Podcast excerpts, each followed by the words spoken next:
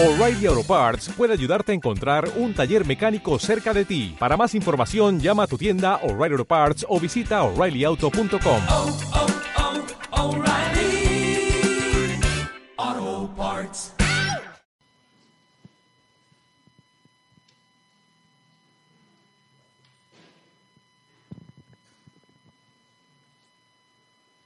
Qué calor, ¿verdad, hermanos? Yo no sé dónde está el invierno, no lo encuentro, lo busco y lo busco y lo perdimos. Se, se- lo busqué por todas partes y no lo hallé, dice la canción de, de Barak, pero de ahí, aquí, ahí, ahí va, en algún momento llegará. La palabra que eh, quiero compartirles hoy con ustedes y es que nosotros como iglesia tratamos siempre de, de enseñar lo que es el tiempo de la gracia de Dios en el que nosotros disfrutamos y estamos. Y hemos aprendido del amor de Dios y hemos aprendido de cómo Dios quiere que nosotros le amemos y cómo Dios a nosotros nos ama y la bendición que tenemos. em, Hoy mi esposo y yo reflexionábamos en la vida del gato que tenemos en la casa, que se llama Eli Chen, que algunos lo conocen. Cuando estamos en nuestros grupos de estudio, él entra y sale, y ahí anda, ¿verdad? Y, la dinámica de ser gato para nosotros es diferente porque siempre hemos tenido perros. Pero esta vez, hoy mi esposo y yo mientras desayunábamos, reflexionábamos que Eli ahora le ha dado por salir en las noches y lo llamamos y no regresa.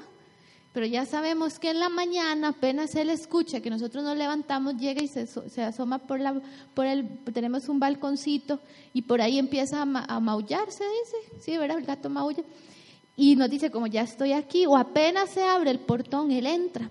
Pero tiene una dinámica par- particular y es que él llega, se va a la terracita y allí se duerme. Feliz y tranquilo, como que nada pasó. De ahí la dinámica que dice es más difícil que perder un gato, ¿verdad? El gato llega. Pero Eli es un, es un gato de la calle que nosotros adoptamos chiquitito.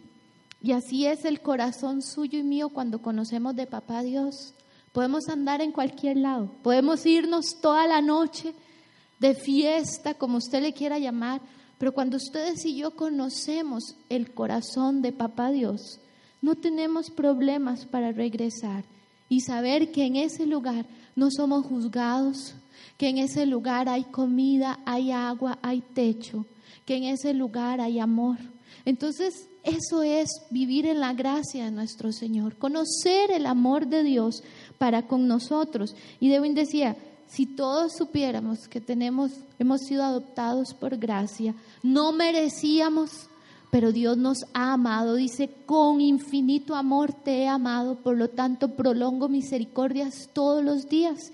Si ustedes y yo conociéramos ese amor, no nos sentiríamos tan culpables al venir a la iglesia después de un día en el cual hemos fallado al Señor. Aprenderíamos que Papá Dios está ahí. Sí, nos va a exhortar, nos va a corregir, pero ¿cómo lo va a hacer? En amor. Entonces siempre tenemos un lugar donde ir, que es en el regazo de papá. ¿Puede usted decirlo? Siempre tengo un lugar donde llegar. Usted siempre tiene un lugar donde llegar. Y Lai Chen sabe que tiene un lugar donde llegar, por más callejero que sea, tiene un lugar donde llegar. Mucha gente hoy no llega a las iglesias porque se siente culpable. No ha entendido que él tiene un lugar donde llegar, que es en el abrazo de papá. Pero ahora también necesitamos conocer la otra parte y esta es la enseñanza que quiero compartir con ustedes. Y es cómo debe ser el corazón de un hijo para con su Padre Celestial. ¿Cómo debe de ser el corazón de un hijo para con su papá Dios? Y quiero que abran sus Biblias, por favor, si lo pueden conmigo. No, Carlito, la está más Vamos a abrir nuestra Biblia en Primera de Crónicas 28 y Primera de Crónicas 29. Vamos a estar ahí por esos capítulos. Primera de Crónicas 28 y Primera de Crónicas 29. Crónicas está en el Antiguo Testamento, lo encontramos después de Reyes, antes de está Samuel, está Reyes y empieza la historia de las crónicas de los reyes y del pueblo de Israel. Crónicas, Primera de Crónicas, es un libro muy interesante porque los primeros 16 capítulos es de pura este, analogía, no, analogías, no, ¿cómo se llama? Genealogías. Y que fulanito tuvo a menganito y menganito tuvo a perencejo y perencejo tuvo a ta, ta, ta, ta, y ahí se la tira. Entonces, para muchos no es muy importante. Sin embargo, queda registrado porque Dios es un Dios que le gusta contemplar las generaciones, dice, y su fidelidad de generación en generación. Entonces, Primera de Crónicas es un libro que nos habla de familia, es un libro que nos habla de genealogía. Y hoy vamos a entender algunas cosas importantes. En Primera de Crónicas, después del 16, nosotros caemos a los últimos tiempos de David cuando ya David tiene que entregar su trono a Salomón. Y quiero que estudiemos lo que nosotros vemos de un padre, el consejo que le da a un hijo. Y aprendiendo de esto, yo quiero que usted tome esto para su vida que usted tome para su vida cómo debe de ser su corazón para con Dios. Y lo vamos a aprender de la historia de David. Dice que David era un hombre conforme al corazón de Dios. Y yo ayer hablaba con mi esposo y dije, con razón es un hombre conforme al corazón de Dios. Y es que sí vemos en él aspectos importantes que hoy quiero recalcar de cómo debe de ser el corazón de un hijo con el Padre Celestial. ¿Está conmigo? Si usted tiene sueño, Puede ir un momentito, tomar agua, no permita que el sueño le venza, porque en este calor nos podemos este, enclochar y nos fuimos, ¿verdad? Y usted hoy no se llevó la parte de la enseñanza. Así que diga que tiene a su lado, no se duerma. Vele, despabilese. Y si no, le damos agüita. Si usted quiere un vasito con agua, le damos un vasito con agua. Vamos a ver primera de Crónicas, entonces nos vamos a ir al 28.1. ¿Lo tiene, mi amado? Primera de Crónicas 28.1. Dice así, reunió David en Jerusalén a todos los principales de Israel los jefes de las tribus, los jefes de las divisiones que servían al rey, los jefes de millares y de centenas, los administradores de toda la hacienda y posesión del rey y de sus hijos, y los oficiales y los demás poderosos y valientes de sus hombres. O sea, todo lo importante estaba ahí reunido. Y dice el 2, y levantándose el rey David, para esa época David ya era un viejito, viejito. Entonces los historiadores dicen, para que David se haya levantado es que era muy importante lo que él tenía que decir. De hecho, el pueblo no esperaba que David se levantara. ¿Se acuerdan cuando el Papa Juan Pablo II estaba viejito, viejito, y yo me acuerdo que fue toda una celebración que en un momento en su enfermedad se levantó y abrió la puerta y toda la gente lo saludaba porque decían, ¿cómo se levantó en esa condición? Bueno, David, ese levantándose, es lo que el rey va a hablar, es sumamente importante. No esperaban en las condiciones, cuando ya David está em, a punto de morir y está en esas condiciones, viejito, digámoslo así, que se levantara. Dice, levantándose el rey y puesto en pie dijo, oídme, por supuesto que el pueblo le iba a oír. Hermanos míos y pueblo mío, yo tenía el propósito de edificar una casa en la cual reposara el arca del pacto de Jehová y para el estrado de los pies de nuestro Dios y había ya preparado todo para edificar. Mas Dios me dijo, ¿qué le dijo? Tú no edificarás casa a mi nombre, porque eres hombre de guerra y, has derramado qué?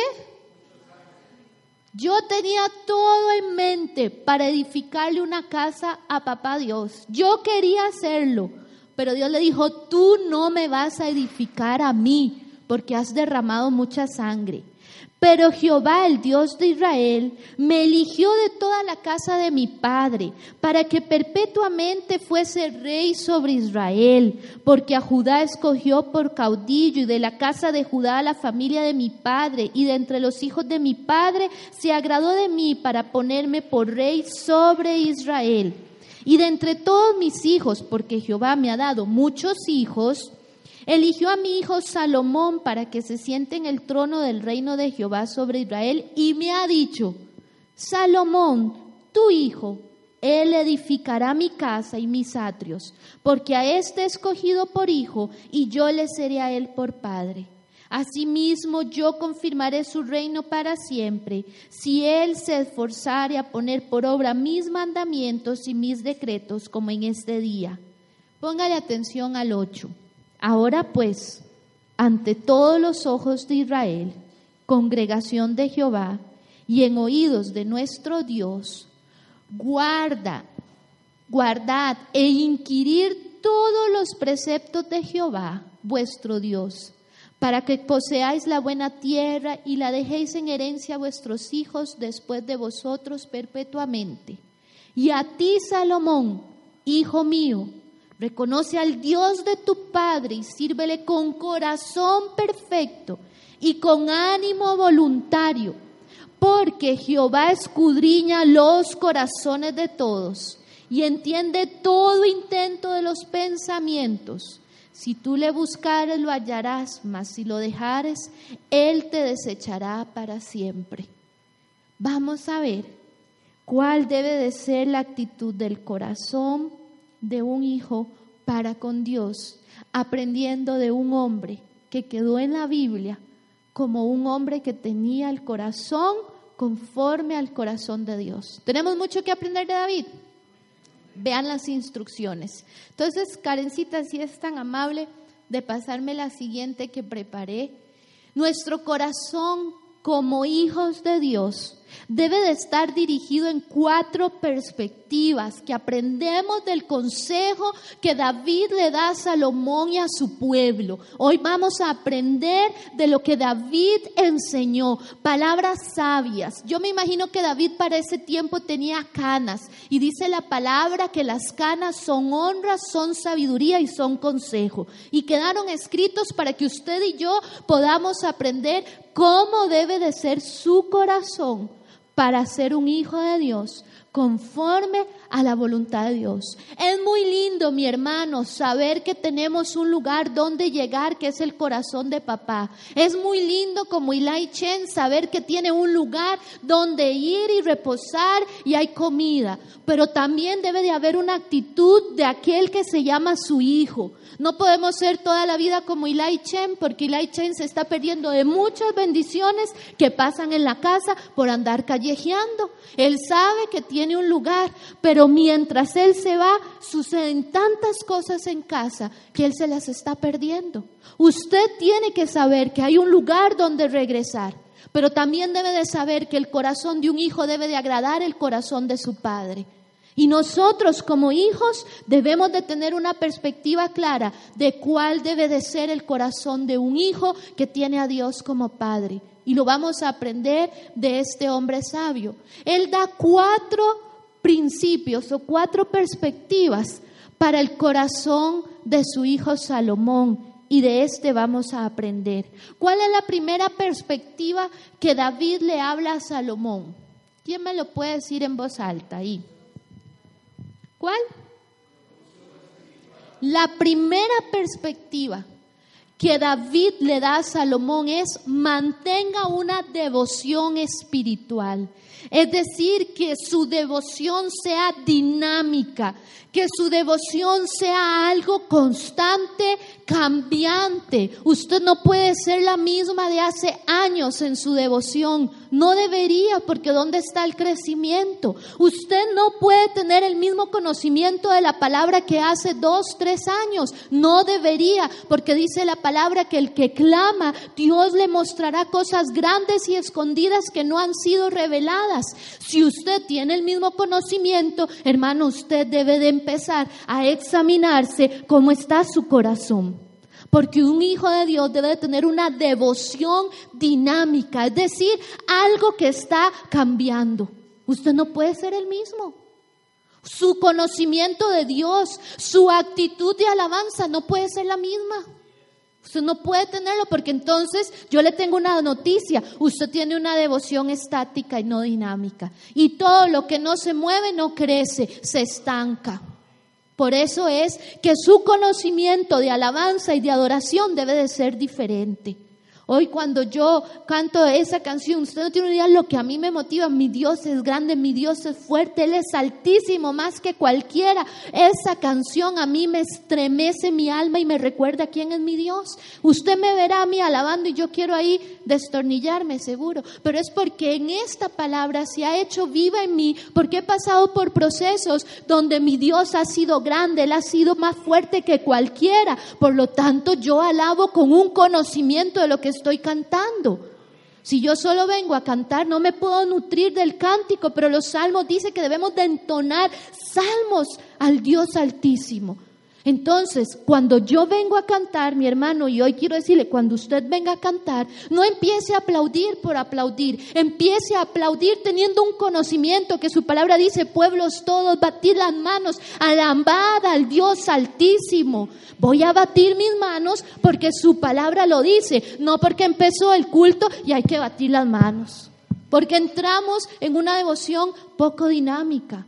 Pero cuando usted dice, pueblos todos, batir las manos, alabad al Dios Altísimo y empiezo a tener ese conocimiento, me empieza a ser, releva, a ser revelado el poder de la alabanza y de la adoración. Por eso es que Dios le habla a David y le dice, ¿qué le vas a instruir a Salomón? Le vas a instruir acerca de una devoción espiritual. ¿Cómo está su devoción en la semana?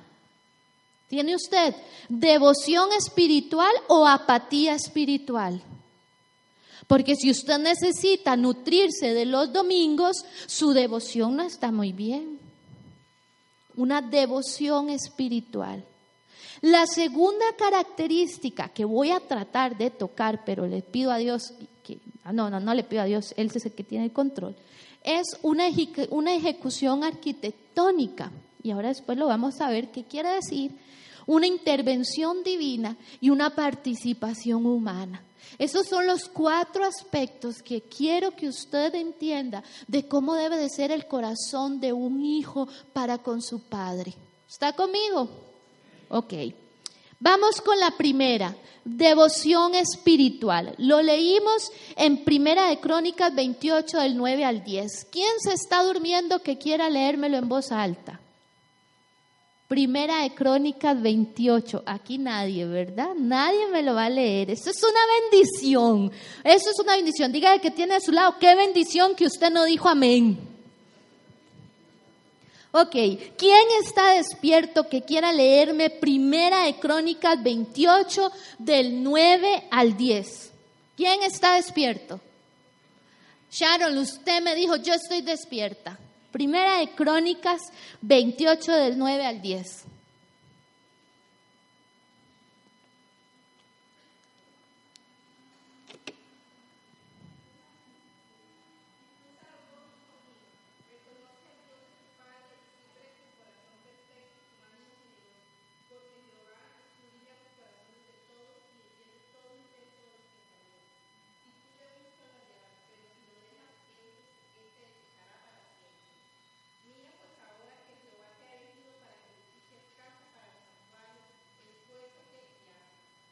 Muy bien. Entonces, el primer aspecto que encontramos en una devoción espiritual, ¿cuál es, amada iglesia? ¿Cuál dice ahí?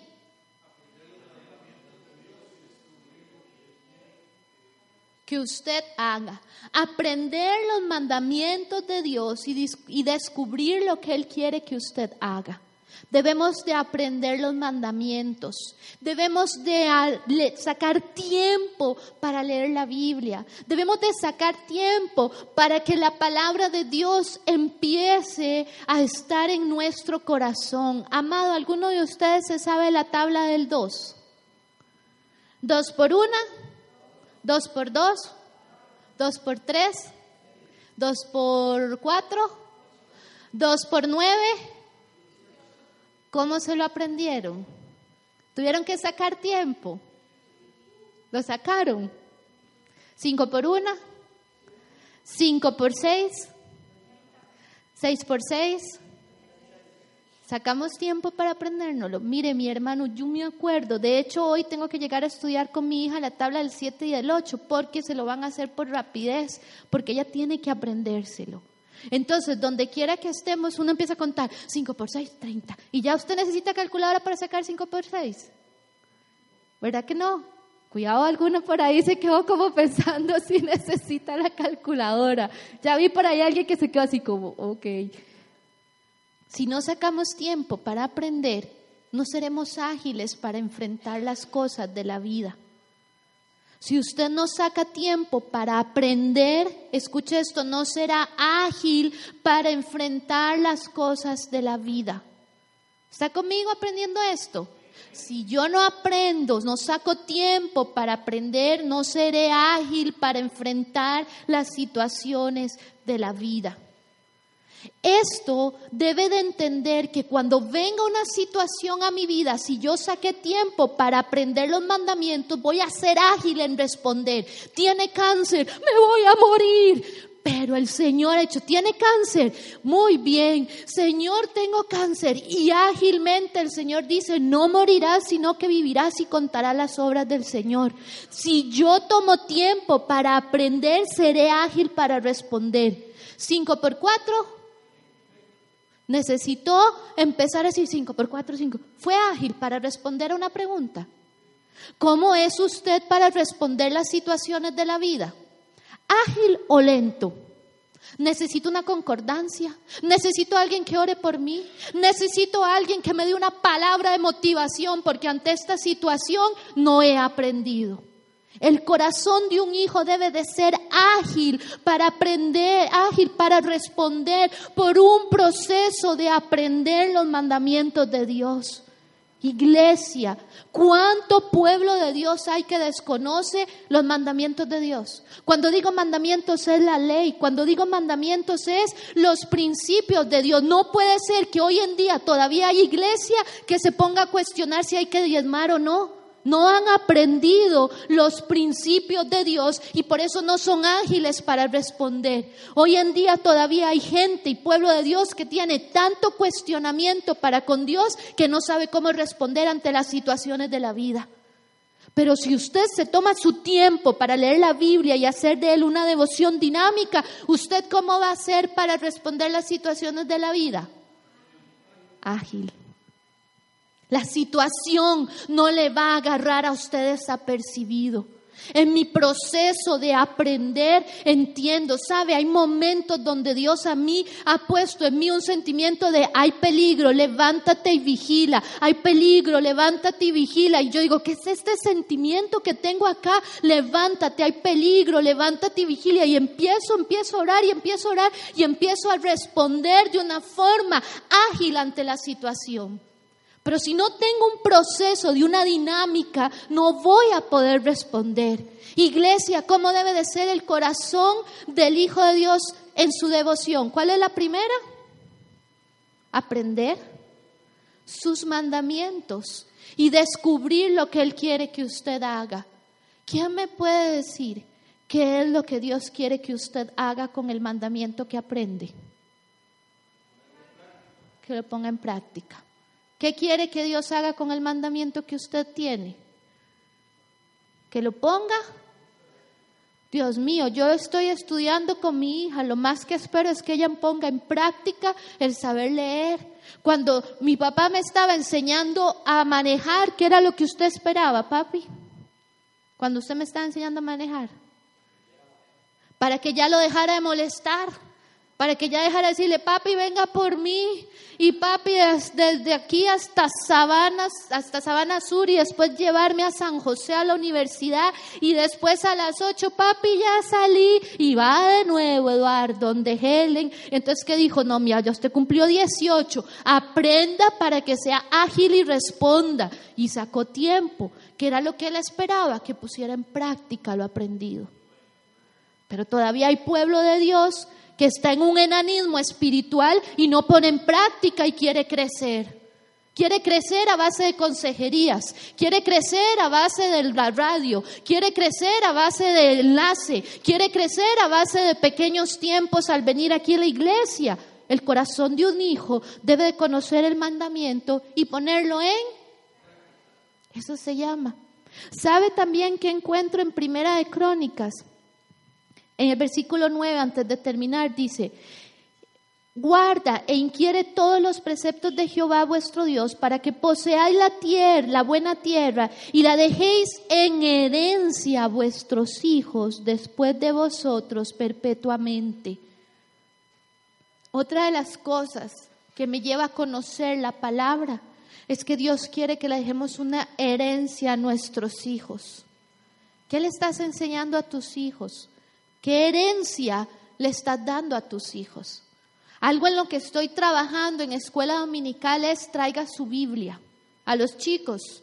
Ellos saben que en cualquier momento o Dewin o yo vamos a ir a ver dónde está la Biblia de los chicos. Porque no lo quiero por tradición, lo quiero por convicción, pero debo de empezar en ellos. Traiga su Biblia. Entonces usted verá a Debbie a Yair con su Biblia, ya estamos ahí empezando a buscar incentivar en ellos que traigan su Biblia. ¿Cuál es la herencia que nosotros les dejamos? El día de la vigilia buscamos que nuestros chicos tuvieran un tiempo de enseñanza. Los que vinieron abajo, se les puso candela, se les contó una historia, se les hizo a ellos en diversión en forma de sleeping, eh, que tuvieran sleeping y que estuvieran ahí, porque necesitamos que ellos crezcan amando al Dios que ustedes y yo amamos.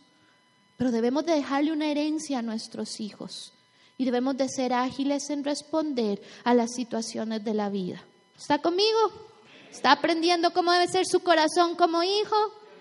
Ok, entonces el corazón como hijo, tenemos la primera, aprender los mandamientos de Dios y descubrir lo que Él quiere que usted haga. Póngalo en práctica y deje una herencia. Pedro, y deje una, una enseñanza a la siguiente generación. Entonces, vamos a ir resumiendo, porque con este calor nos queremos embotar y necesitamos ir. Así que yo soy del tipo enseñanza y dice Edwin a veces de la niña pochita, pero cuando hay calor necesitamos ir amarrando porque si no nos perdemos, ¿verdad? Ok. Dos, reconocer a Dios. Es esa devoción dinámica, constante. Hay una diferencia entre conocer y reconocer. Hay una diferencia entre conocer y reconocer. Ok, ¿cuál es la diferencia entre conocer y reconocer? Los escucho. Estamos aprendiendo, estamos en casa, así que usted puede decirme, ¿cuál es la diferencia entre conocer y reconocer? Ok, ajá.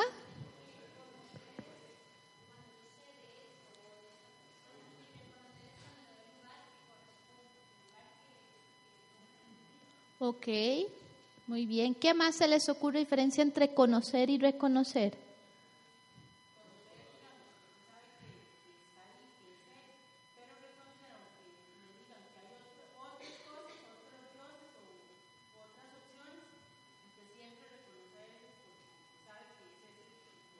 Ok, vamos a ver. Les voy a, eso, muchas gracias. Aquí vamos. Entonces vean, yo puedo conocer de ustedes y ustedes pueden conocer de mí. Pero ustedes pueden reconocerme porque usted dice, llegó Helen, escuché los zapatos de ella, por ahí vienen. Dice un compañero, yo sé que usted venía porque escuché los tacones. Y un día de estos, él me dice, ¿sabe que usted tiene una forma diferente de caminar a la jefa? La jefa y usted son las únicas que usan tacones, pero ya aprendí a reconocer, usted va, ella es más seguido. Ella camina así. Dice, en cambio usted, su paso es más extendido, entonces ya no me asusto creyendo que es la jefa, es usted. Aprendió a reconocer, porque empezó con sus oídos a reconocer ¿Es Helen o es la jefa? Me ha pasado que algunas veces mi hijo dice, ya llegó el carro del matón de los matones. Empezó a reconocer de todo el montón de motores un motor y entonces es el carro grandote que viene a jalar todos los chunches para traerlo a la iglesia. Aprendió a conocerlo ya por medio de los sentidos. Usted no solo debe de conocer a Dios, usted debe de Ay, este sentimiento no es alma, este sentimiento es papá Dios diciéndome, Helen, alerta. No te lo puedo explicar, Dewin, pero yo reconozco que este es Dios hablándome, porque mi devoción dinámica he aprendido no solo a conocerlo, sino a a través de mis sentidos, a través de decir esto que quiero es llorar y no es emociones, no es alma, es mi corazón vertido en Él en adoración y hoy quiero llorar, pero no es de tristeza, es que mi corazón está quebrantado y quiero reconocerlo en este momento a Él. Es una diferencia del corazón del Hijo que conoce y el que reconoce a Dios pueblo, hay mucho hijo que conoce pero no reconoce a Dios. Hay mucho hijo en la calle que usted le pregunta, ¿es cristiano? Y dice, sí, pero ¿conoces a Dios? Ay, no, es que no sé, no sé si eso es cierto o no. Ay, es que no sé, estoy... Usted lo reconoce cuando usted entra en su devoción con sus sentidos delante de Él, diciéndole, aquí estoy, espíritu, alma y cuerpo en adoración. El corazón de un hijo debe de reconocer a Dios y David se lo dijo a Salomón, no solo conoce, reconoce al Dios de tu padre. Hay muchos hijos que no saben cuando quien se les acercó fue papá Dios. Muchos hijos, porque no vivimos una devoción al Señor dinámica. Por eso dice que Dios no viene porque su pueblo duerme. Qué terrible que duerma y no podamos entender que quien llegó es papá Dios. Despiértate porque ya llegó papá Dios. No, no sé quién es. No, no sé. Y yo voy a la iglesia. Un día esto le pregunto a una señora en consejería, ¿usted es cristiana? Sí, yo soy cristiana. Y cuando le empiezo a hacer preguntas, me dice, bueno, es que mi mamá me instruyó en el cristianismo y por eso no soy católica. Tenía una devoción dinámica o estática, porque no sabía cómo hacer frente a una situación. Estaba desesperada y angustiada. Es cierto, usted puede en momentos no saberlo y necesitará consejo y ayuda, pero no puede ser su dinámica constante. No puede ser que usted siempre, perdóneme la expresión, ande con el moco caído, como el elefante, buscando, porque entonces no eres un hijo que tiene un corazón que agrada al Padre. Entonces, entendemos que es reconocer a Dios. Sí, ese es el segundo punto del primero. ¿Quién me puede leer el tercero?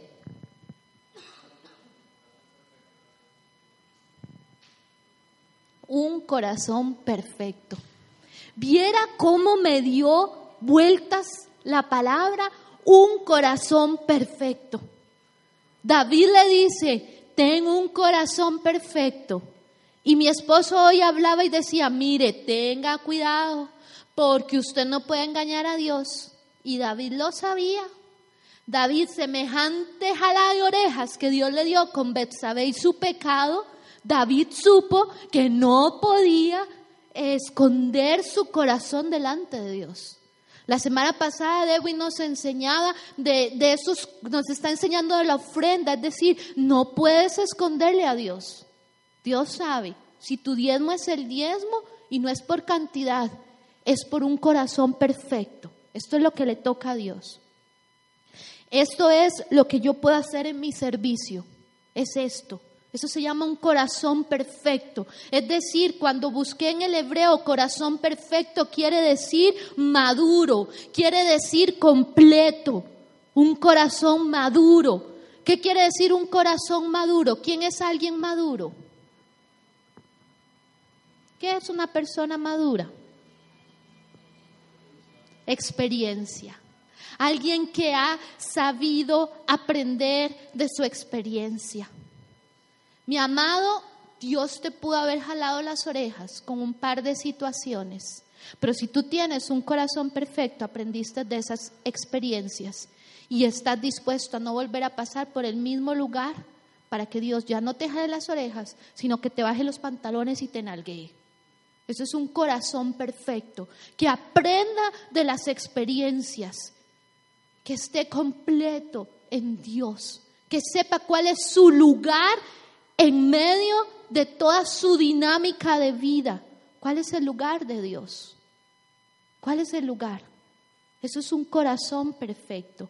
Déjenme ver si hay algo de aquí, de Dios, de corazón perfecto, completo, maduro. El cristiano debe ser perfecto en su esfera limitada, así como Dios es perfecto en su plenitud infinita. Una persona cuyo corazón y vida están plenamente dedicadas a la adoración a Dios y a su servicio. Quiero hacer aquí un, punto importante en el cual Dios viene trabajando conmigo. Dice adorar a Dios con corazón perfecto. Cuando usted empieza a madurar en una situación, cuando Dios le dice, estás atribulado, adora. Estás angustiado, adora. Señor, pero no es la respuesta que yo estoy buscando. Yo lo que estoy buscando es cómo enfrentar, el, cómo llegar a fin de mes, dice el libro. Dios dice, estás atribulado, adora. Un corazón perfecto es que empieza a madurar y a decir, bueno Señor, tu lugar es este. Vamos a empezar a adorar. El pastor Lorenzo comentaba la vez anterior cómo Dios le dijo en medio, nos lo comentaba en la vigilia, cómo en medio de su berrinche y de su desesperación y de sus ganas de salir corriendo porque ya no encontraba solución a su situación, Dios le dijo, adora. Y él decía, pero ¿cómo? Esto no es, yo lo que necesito es... Y Dios le dijo, adora, porque en la adoración empezamos a tener madurez. Dice la canción, estás sufriendo, alaba, no importa, alaba en la prueba lava. Por eso están los salmos, que los salmos son gente de carne y hueso, atribulada, angustiada, alabando a Dios. Son procesos en la vida donde obtenemos madurez. No llegó la respuesta. ¿Qué debe de hacer usted? Alaba. Señor, madura mi corazón por medio de la alabanza. ¿Te dieron una mala noticia?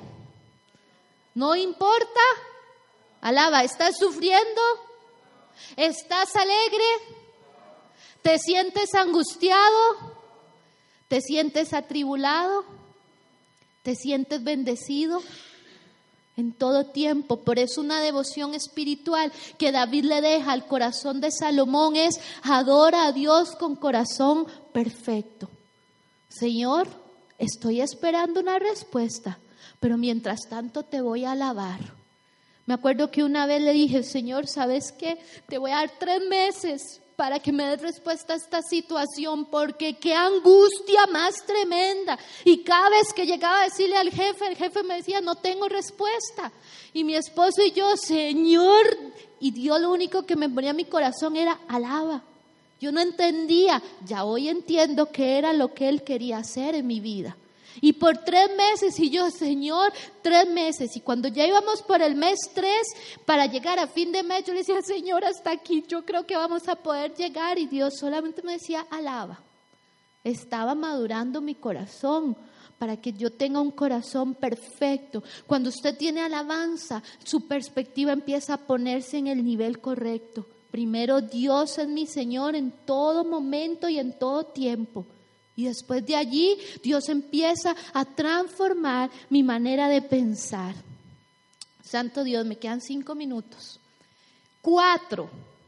¿Cuál es la cuarta perspectiva de esa devoción espiritual? Vea que él se lo dijo. En el nueve, hijo mío, reconoce al Dios de tu Padre y sírvele con corazón perfecto y con ánimo voluntario. El corazón de un hijo debe de saber que el padre busca que el corazón del hijo aproveche la oportunidad de servicio. Usted debe de aprovechar las oportunidades de servicio. Dice con corazón voluntario. Sabe que hoy en día hay una dinámica en mucho del pueblo y es que quiere el servicio aquí, aquí, aquí, aquí y por aquí. Ese es el corazón voluntario de mucho pueblo de Dios. Si se le puede llamar voluntario. Donde mire, guachipupilas, decía lo que nosotros decimos. Ese es el corazón voluntario de muchos. Pero si los ponemos a lavar baños, tal vez no vienen. Viera aquí cómo necesitamos, no ve que aquí hay constante flujo de personas, esto se alquila muchas veces en la entre semana, pero muchos no quieren servir ahí. Viera que, perdóneme la expresión, trabajada, para no decir otra cosa, hay que darse en montar y desmontar esto. Pero yo creo que Dios nos está probando en un corazón voluntario. Usted sabía que ayer a las seis de la tarde había gente limpiando para cuando usted viene hoy, que dejaron todo listo. Ni siquiera usted sabe quiénes son. Eso se llaman los voluntarios, con corazón voluntario. Para dentro de 15 días necesitamos corazón voluntario. Vamos a ir a darle de comer a, nuestro, a nuestra generación, que es la iglesia que Dios está levantando hoy. Hoy Daniel oraba en la vigilia y decía, no es la generación que viene, es la generación que ya está nuestros niños. Vamos a ir a ese precario en Alajuelita a darles de comer a esos, a esos chicos. Necesitamos corazón voluntario porque las hamburguesas no se hacen solitas. Si tuviéramos una varita mágica, no necesitaríamos el corazón voluntario. Pero tal vez cuando hablamos de voluntariado, alguien dice, sí,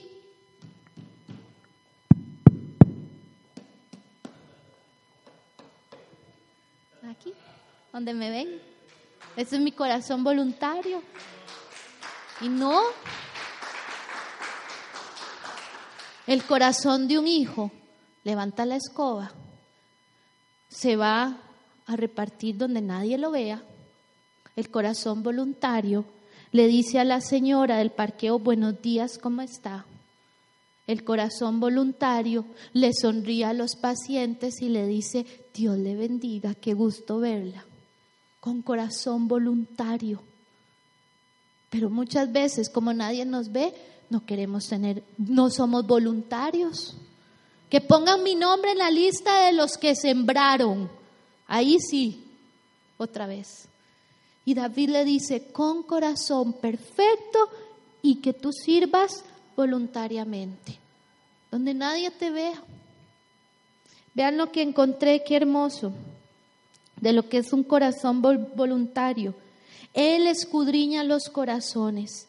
Las oportunidades para dar a Dios constituyen pruebas del carácter de la devoción de un creyente al Señor. El que usted le dé a Dios es una prueba de su carácter en devoción a Dios. Le doy mi tiempo, le doy mi ofrenda, le doy mi diezmo, le doy mi alabanza, le doy mi gratitud con corazón voluntario. Es muy cansado decirle a la iglesia, aplauda, alaba, porque el pueblo no ha conocido lo que es tener un corazón voluntario para con Dios.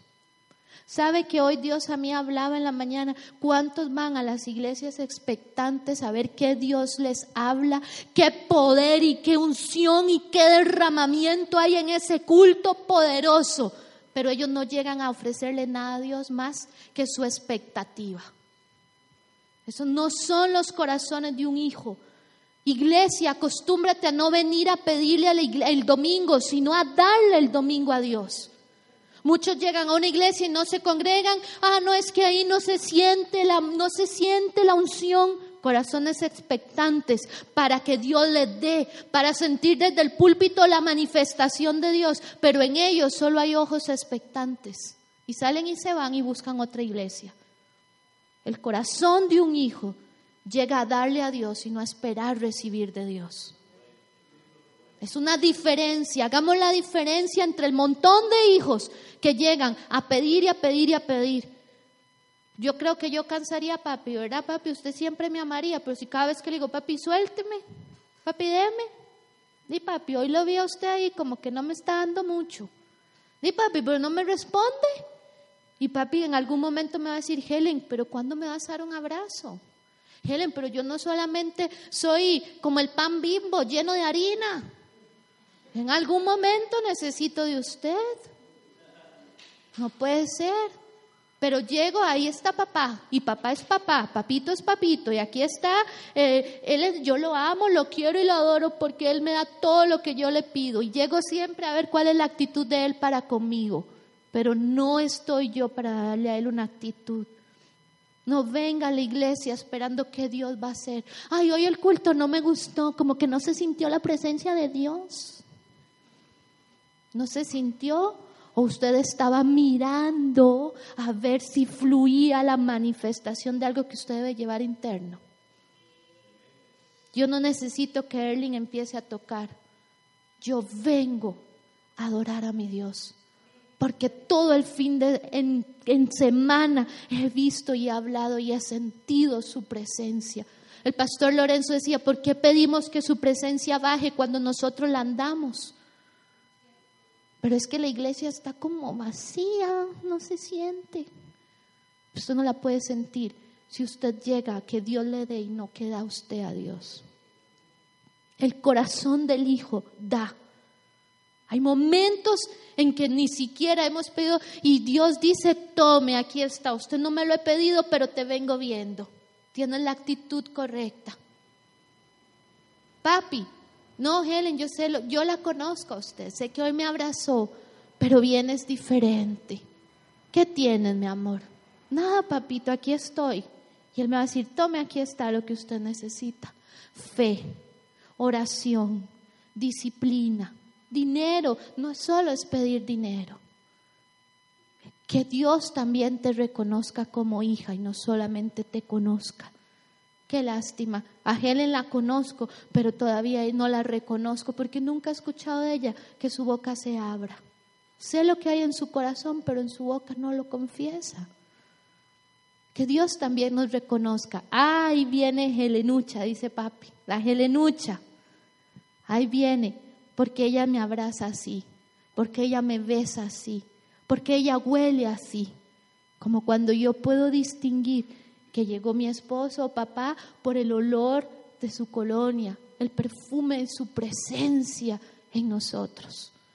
Se da cuenta que el corazón del hijo tiene mucho para ser diferente. Hay mucho hijo que solo pide, pero no da. Y finalmente, ser fiel a Dios. ¿Sabe qué entendí de lo que es ser fiel a Dios? Honra a quienes le honran y lo buscan de todo corazón. Fiel es alguien firme y constante en sus ideas, obligaciones y actos.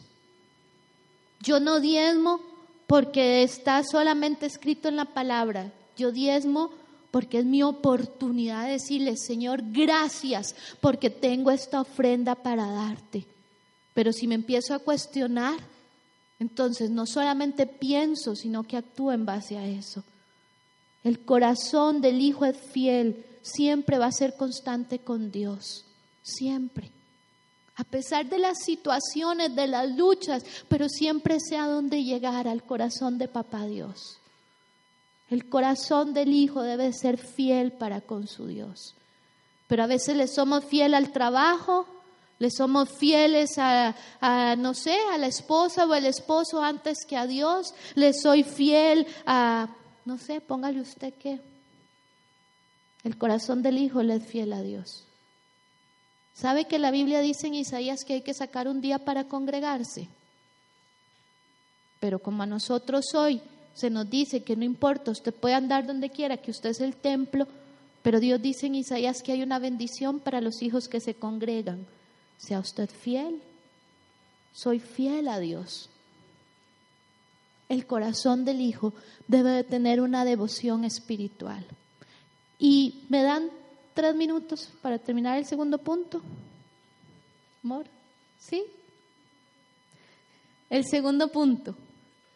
Karencita, el otro que habla acerca de el nivel eh, la ejecución arquitectónica. El segundo punto del corazón del Hijo debe de ser esa ejecución arquitectónica. Hermanos, esto me llamó la atención impresionantemente. Quiero que lo, que lo vean conmigo. Vamos nuevamente al 28, 2 y 3. Y dice así, Y levantándose el rey David, puesto en pie, dijo, Oídme hermanos míos y pueblo mío. Yo tenía el propósito de edificar una casa en la cual reposara el arca del pacto de Jehová y para el estrado de los pies de nuestro Dios, y había ya preparado todo para edificar. Dice que ya él había preparado todo. Mas Dios, ¿qué le dijo? No edificarás casa a mi nombre, porque eres hombre de guerra y has derramado mucha sangre. Quiero que vaya conmigo al 29.1.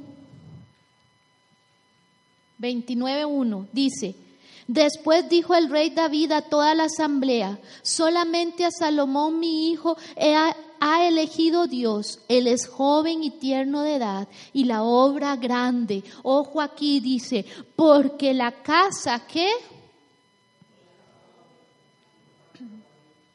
David entendió, dice, porque la casa que se va a edificar no es para hombre, sino para Dios. Dice, yo con toda mi fuerza he preparado para la casa de mi Dios oro para las cosas de oro, plata para las cosas de plata, bronce para las de bronce. ¿Qué más?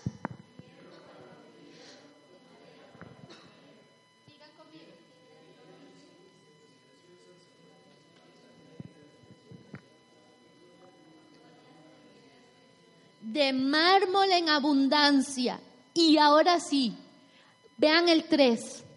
Y este, como dicen, y además de eso, por cuanto tengo mi afecto en la casa de mi Dios, yo guardo en mi tesoro particular oro y plata, que además de todas las cosas que he preparado para la casa del, santuario, he dado para la casa de mi Dios. Tres mil talentos de oro, de oro de Ofir, y siete mil talentos de plata refinada para cubrir las paredes de la casa. Oro pues para las cosas de oro y plata para las cosas de plata, y para, la y para toda la obra de las manos de los artífices. Dice que el don privado de David ascendía a algo más de 100 toneladas de oro. Fue lo que David sacó de su tesoro para que se pusieran las paredes de oro. Aparte de todo lo que el pueblo había recogido, David dijo, aunque Dios me dijo que yo no le edificara casa ni fuera Salomón, yo de lo mío voluntariamente tengo 100 toneladas de oro, es la conversión, y 240 toneladas de plata para edificar la casa. Y Dios le dijo, tú no me edificarás casa. ¿Y qué hizo David? Dijo, no es casa para hombre, es casa para Dios. Hermano, el corazón del Hijo sabe que debe de hacer algo por la casa de Dios, no por la casa de hombre. El corazón del Hijo ejecuta arquitectónicamente ese aliento que el corazón recibe al descubrir los benévolos propósitos de Dios con respecto a su vida. Ay, es que yo quería cantar. No, no vas a cantar. Vas a ir a predicar a las calles.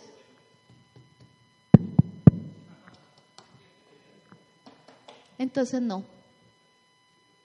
David quería construirle casa. Y Dios le dijo, tú no, porque tú eres guerrero. Ah, pero es que yo quiero tocarla, yo quiero tocar la batería, yo quiero tocar esto. Y Dios dice, no, no es ahí. Tú has sido llamado para edificar en tal área. Ah, entonces no, están pidiendo para edificar, pero como yo no soy músico, cuando pidan para ir a las calles, entonces sí.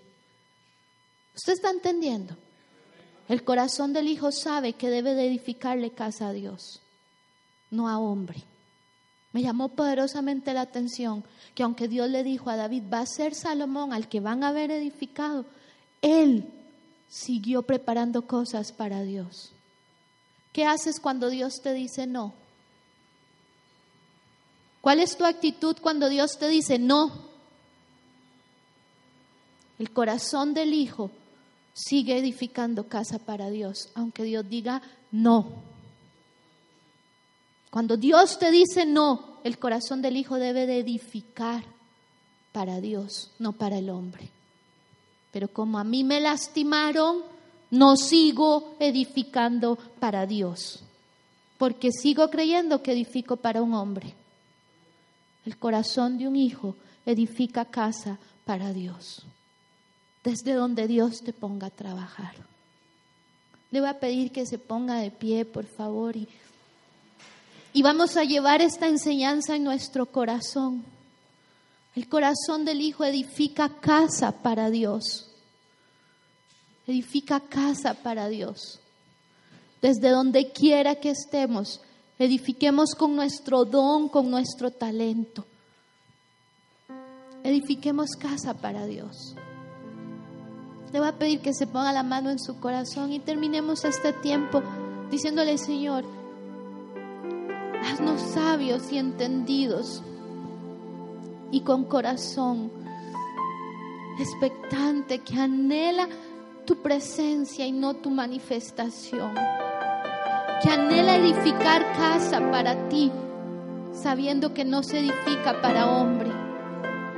Desde el don, la habilidad, el talento que me diste, desde la enseñanza que tengo, que yo pueda edificar casa para Dios y no para hombre.